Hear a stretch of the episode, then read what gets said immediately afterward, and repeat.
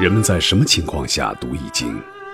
当你身处困境之中，当你以往所学的全部书本知识和你所积累的全部人生经验都不能让你走出困境时，易经能够给你意想不到的智慧和忠告。欢迎您收听由北京周易研究会创办人徐坤教授主讲的《六十四卦与人生》。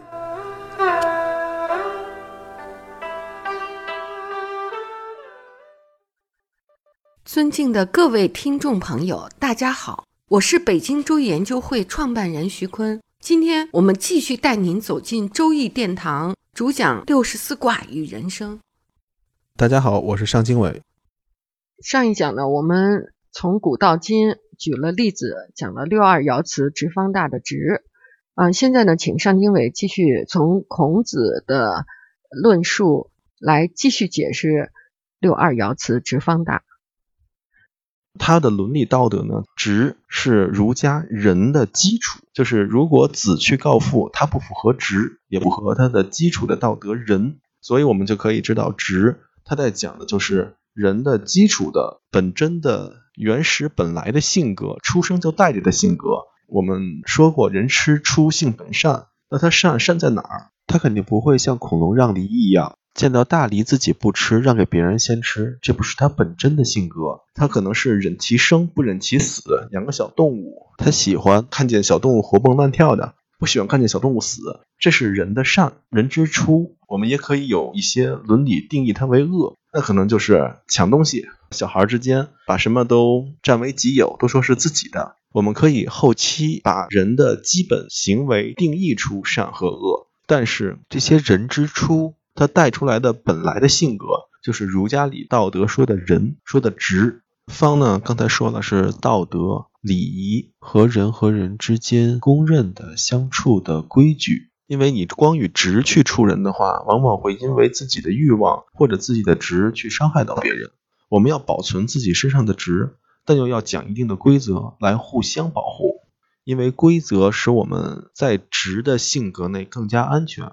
所以要有方这个规矩来对直进行约束，还有就是大在做事的时候一定要厚德载物，是吧？坤卦厚德载物，包容其他人的错误。如果别人以直的方式来处你，他忘记了方，忘记了规则，你要有一种包容和体谅的心去看待这个人，这样才是不习无不利，无往不利。这是坤卦的六二爻，六二爻是一个中正之爻。它既是阴爻，又在中位，所以说人做到了这些品格，在市场竞争上或者在生活上都是无往而不利的。那也就是说，在儒家的理念里，它是非常尊重人的本性的，它是人本主义还是非常强的思维。也就是说，首先人的本性是直，是可以有的，然后要用方这样的规矩。和大这样的品格或者说道德要求来规矩你直的本性，这样才能不习无往而不利。以上呢是六二爻的爻辞，那其他爻辞还有什么好听的历史故事吗？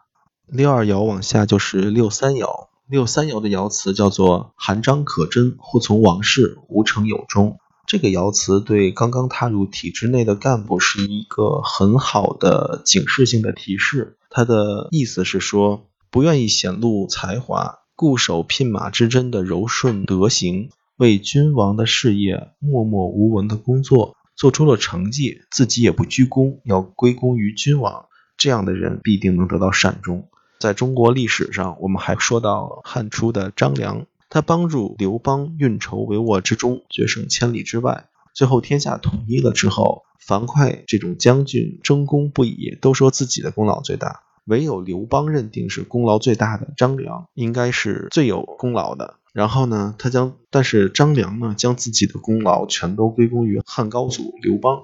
就是我虽然小小的有一点功劳，那全是领导领导有方，所以我不能居功。他辞谢了比别人更多的封地。高位，然后默默退出了政治中心，这叫功成身退，独自过着隐逸的生活。这样的事迹堪称是无成有终。因为张良在刘邦的这个体系中，他并不属于嫡系，并不是当时芒砀山起义的那一群嫡系部队，他是战国时期的韩国的一个贵族公子。他刺杀秦王失败了以后，后来辗转投靠了刘邦，就像客居在刘邦的势力范围之内，又有嫡系的萧何，又有像樊哙这种从小跟刘邦玩大的朋友。所以张良他知道，即便是我有了功，但我一定不能居功，我一定要退位，要把权力让出来，把最好的封地让出来，把高位让出来归隐，这样对我自己才是最安全的。不能像韩信那样居功自傲、拥兵自重，还在不断修行自己完美的品德，最后被刘邦给办了。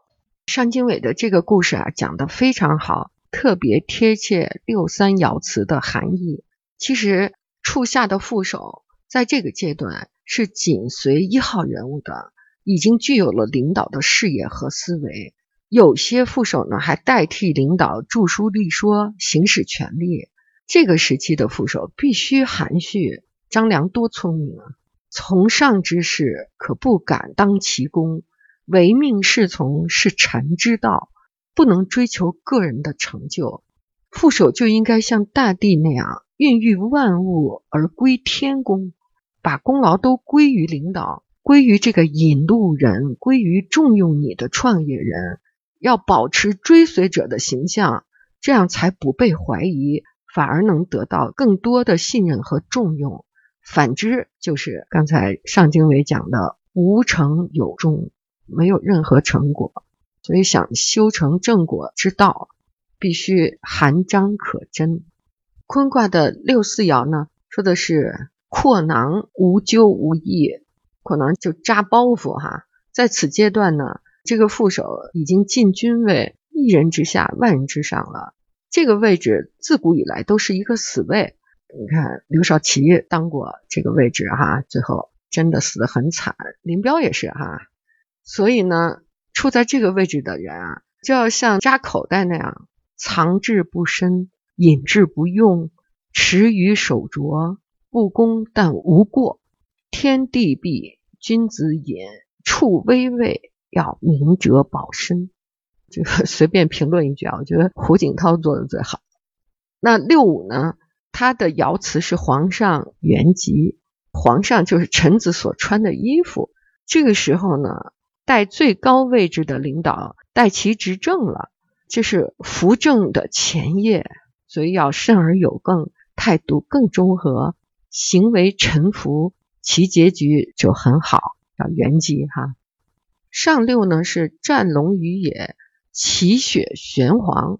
这就是说副手已经扶正了，达到了最高位置，就要扫荡政敌、降服政敌的阶段。在扫荡和降服政敌的时候，这个爻辞告诉副手：你是继业者，不是独立的创业者。对前朝的元老一定要安妥，否则企业就会崩溃的。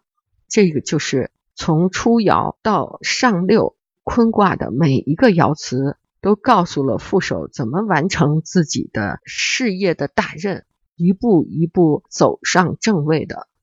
我们今天呀，一直说的都是坤卦，上经纬是从历史故事的角度来告诉我们。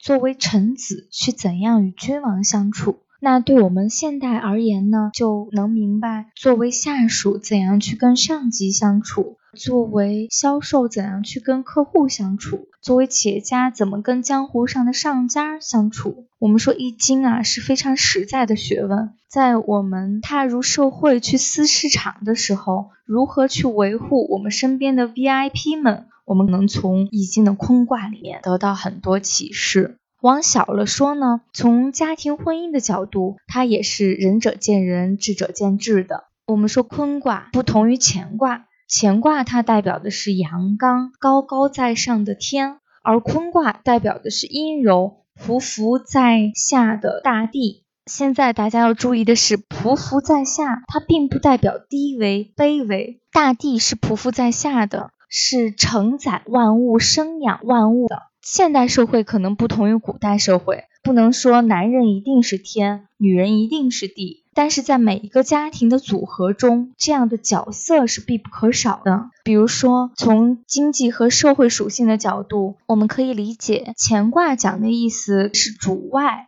从经济和社会属性的角度来说，它可以为家里撑起一片天；而坤卦讲的主要的意思是主内能够打理好后方，让前方的人无后顾之忧。这两个角色在家庭里都是必不可少的。现在有很多女性是妇女也能顶半边天嘛。说起来，很多女性是能撑起一片蓝天的，自己的工作也很优越，经济条件也无忧，经常就过来找我们做婚姻咨询，说你看我怎么结婚呀？我怎么条件这么好，就是没有合适的对象呢？我们通常给这样的女孩的建议就是，您看您都已经是乾卦的角色了，咱们是不是可以找一个坤卦角色的男性作为老公呢？因为家里如果两个人都阳刚，都强势。那相处起来可能就会有一些矛盾。是，俩人都干活，那孩子怎么办呀？谁管啊？都野了。所以《易经》的学问是多么的实在呀！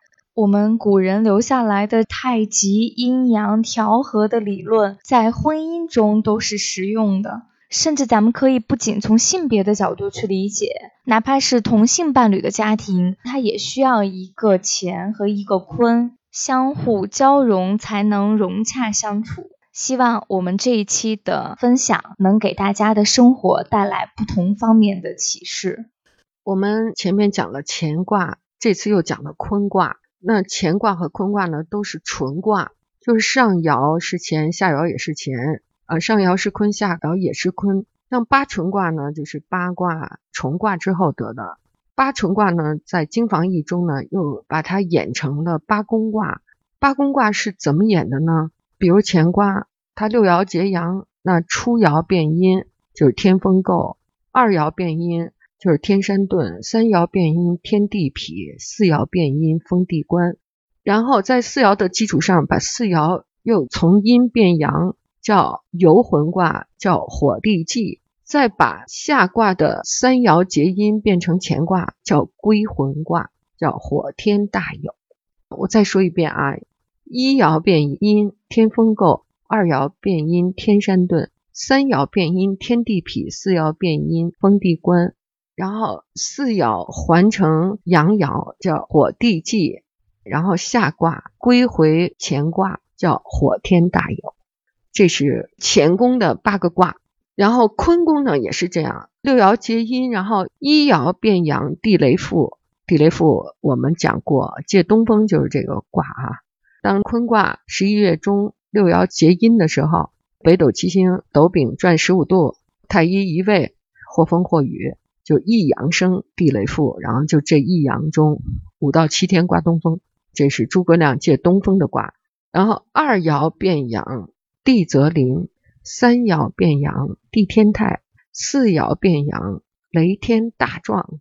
然后就把四爻再还成阴爻，就是四爻。五爻变阳则天怪，再把四爻变成阴爻，叫水天虚，把下卦再归回原来的坤卦，叫水地比。这是坤卦的八宫卦。我们为什么在这里介绍八宫卦呢？八宫卦呢，就是我们了解了周易的卦爻体系之后，了解了卦辞、爻辞之后，我们开始断事了，就用八宫卦来断啊，所以。我们以后每讲到一个纯卦的时候，就介绍它的八宫卦里边所含的八个卦的内容，然后大家就可以用它慢慢进入六爻的体系，预见黑天鹅事件。